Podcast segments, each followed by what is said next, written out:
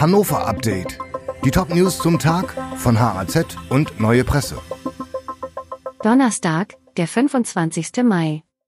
Nach Beschluss zur Klinikreform, Kooperation mit Peine wird zügig diskutiert. Nach dem Beschluss über die Medizinstrategie 2030 für das Klinikum der Region Hannover, KRH, müssen viele Projekte koordiniert werden.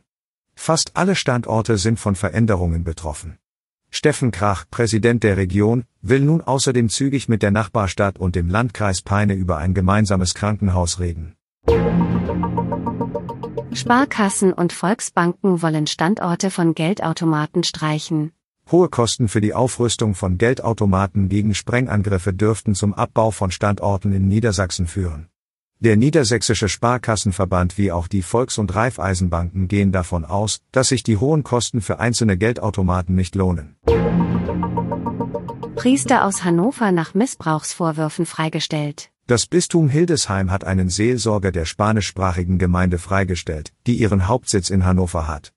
Der Geistliche soll vor etwa 30 Jahren in seinem Heimatland Bolivien einem jungen Mann sexualisierte Gewalt angetan haben. Offenbar soll der Beschuldigte nun nach Bolivien zurückkehren, wo sein Fall untersucht wird. Der Fall kam jetzt durch entsprechende Anschuldigungen des Opfers ins Rollen. Sympathisanten der letzten Generation demonstrieren in Hannover. Mehr als 100 Aktivistinnen und Aktivisten verschiedener Gruppierungen haben am Mittwochabend in Hannover unter dem Motto Klimaschützen ist kein Verbrechen demonstriert. Dazu aufgerufen hatte die Gruppe Letzte Generation. Sie wendet sich mit dem Protest gegen die bundesweiten Razzien und Hausdurchsuchungen bei Aktivisten der Bewegung.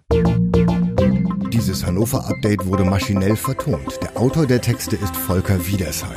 Alle weiteren Ereignisse und Entwicklungen zum Tag ständig aktuell unter haz.de und neuepresse.de.